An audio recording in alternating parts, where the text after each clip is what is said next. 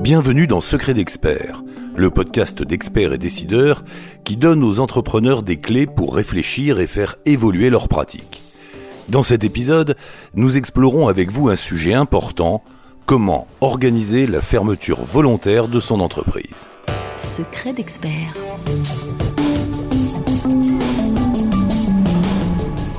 Vous voulez mettre fin à l'activité de votre entreprise. Cette décision n'est pas sans conséquences. Il y a beaucoup de choses à planifier et des formalités à remplir. Faisons ensemble le tour du parcours.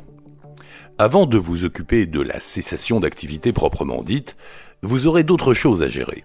Tout d'abord, honorez vos contrats en cours. Ensuite, informez vos clients, vos prestataires et vos fournisseurs de votre décision. Précisez la date de rupture de contrat et respectez les préavis prévus. Vous avez des salariés? Si vous souhaitez fermer votre entreprise, vous devrez les licencier. Attention à bien respecter la procédure prévue. N'hésitez pas à faire appel à votre expert comptable pour vous aider. Vous avez un bail en cours, faites jouer votre faculté de résiliation triennale lorsque cela est possible. Sinon, négociez une résiliation amiable avec votre bailleur. Attention, le plus souvent les bailleurs l'acceptent à condition qu'un nouveau locataire reprenne le bail ou en échange d'une indemnité.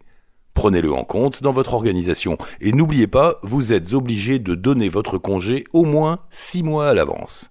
Toutes ces étapes sont réglées Très bien. Il est temps de s'attaquer aux formalités. Vous avez 30 jours pour déclarer la cessation d'activité de votre entreprise auprès de votre CFE. Si vous avez une entreprise individuelle, les choses seront relativement simples. Une fois que vous aurez fait votre déclaration, votre entreprise sera automatiquement radiée des registres légaux, du répertoire sirène, des fichiers des affiliés professionnels des organismes sociaux et des fichiers des professionnels actifs gérés par l'administration fiscale. Elle aura donc disparu juridiquement.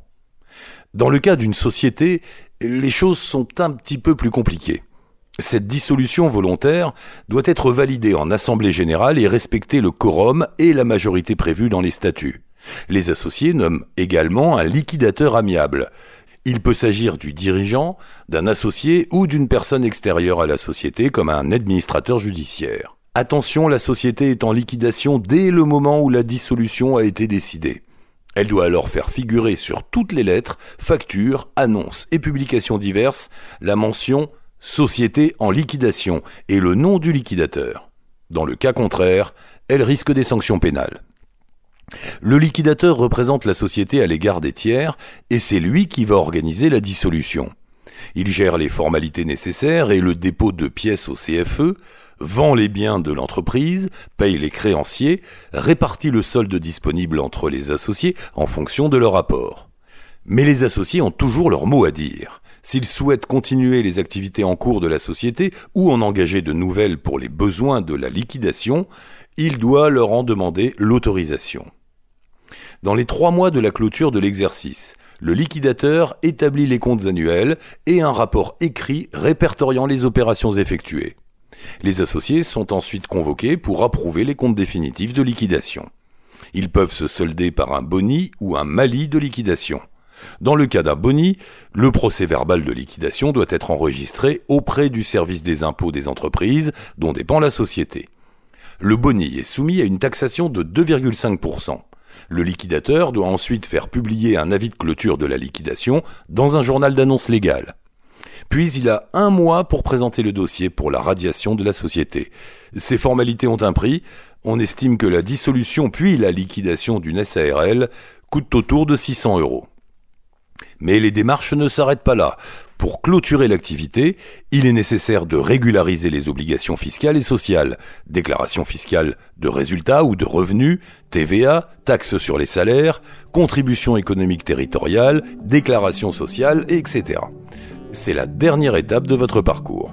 Vous l'avez compris, les jalons sont nombreux pour fermer une entreprise, et un certain formalisme doit être respecté pour que tout se passe bien.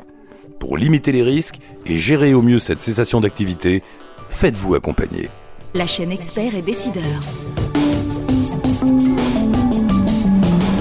Tous les podcasts de la chaîne Expert et Décideur sont disponibles sur le site expertetdecideur.fr et sur toutes les plateformes d'écoute. N'hésitez pas à vous abonner, à laisser votre commentaire et à liker. La chaîne Experts et Décideurs est une production France Défi réalisée par Accrochecom. À bientôt.